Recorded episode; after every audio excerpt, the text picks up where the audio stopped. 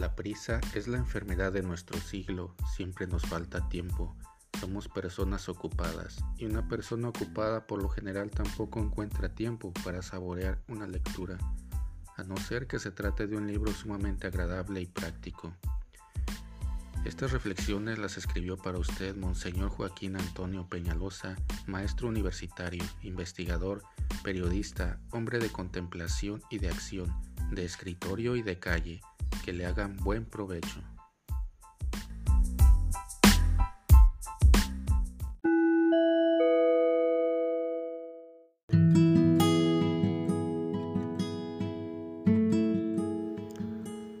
Vivimos en el siglo de la palabra. Cine, periódico, radio, internet, televisión, son los cinco cauces permanentes por donde corre sin cesar el río de la palabra. El hombre es el único animal que habla, porque es el único animal que piensa. La palabra expresa nuestro pensamiento.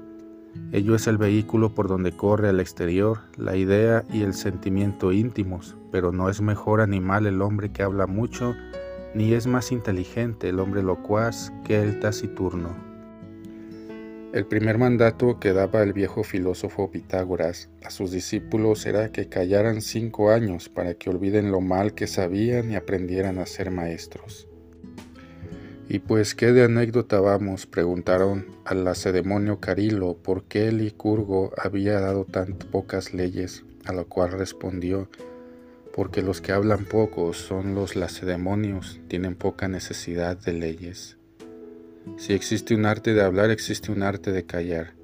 Los antiguos anacoretas, si se alejaron del trajín de las grandes ciudades para refugiarse en la soledad del campo, fue porque comprendieron que el espíritu se desgasta al roce de las palabras inútiles y se nutre en la meditación y el silencio.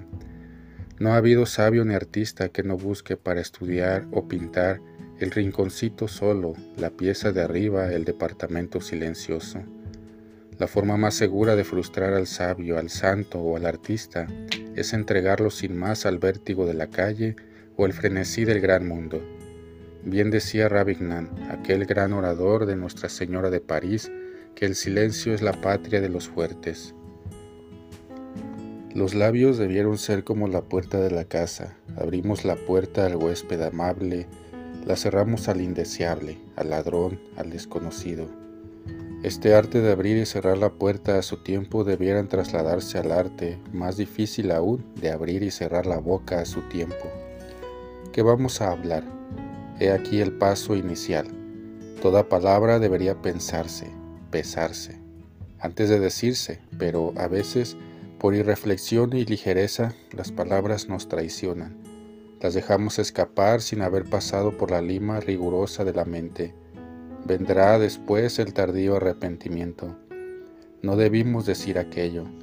Muchas veces nos pesó de haber hablado y acaso ninguna de haber callado. La palabra que salió de la boca es como la piedra que salió de la mano, no ha de volver. Y tanta dificultad habríamos de tener en abrir la boca para hablar como en abrir la bolsa para pagar. ¿Ante quién vamos a hablar? He aquí una segunda regla de oro. El tener en cuenta el rango de nuestros interlocutores bastaría para marcar el tono a nuestra conversación. ¿Cómo vamos a hablar? Hay quienes hablan con la boca, hay quienes hablan con las manos. Cuidemos que palabra y ademán lleven el sello inconfundible de la naturalidad. Nunca el genio fue extravagante, por más que los mediocres se entusiasmen con las extravagancias de los genios. El genio no lo es por tener una extravagancia, sino por tener genio. También los cortesanos de Luis XVI se pintaban pecas en la cara para parecerse a su majestad.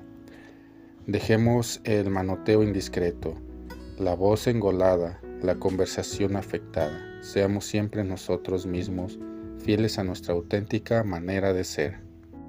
Y sepamos callar a veces el silencio obliga cuando la indiscreción o la imprudencia o la inmoralidad asoman en las pláticas nuestros interlocutores. Nuestro solo silencio será más elocuente que un concurso nacional de oratoria. Sepamos callar cuando no preguntan nuestra opinión, ni interrumpamos la plática ajena, ni contestemos antes que acaben de preguntarnos.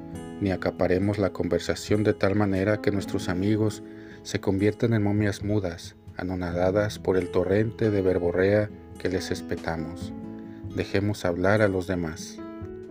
Pero a veces el silencio puede ser una cobardía, cuando toleramos que injurien nuestras propias convicciones sagradas, sin tener la valentía y ponderada actitud de defendernos. Ni locuaces ni mudos, equilibrados siempre entre la palabra y el silencio. Quien sabe hablar y callar a tiempo supone algo más que una persona educada. Ha conseguido la formación de su inteligencia y el arte perfecto de la convivencia humana.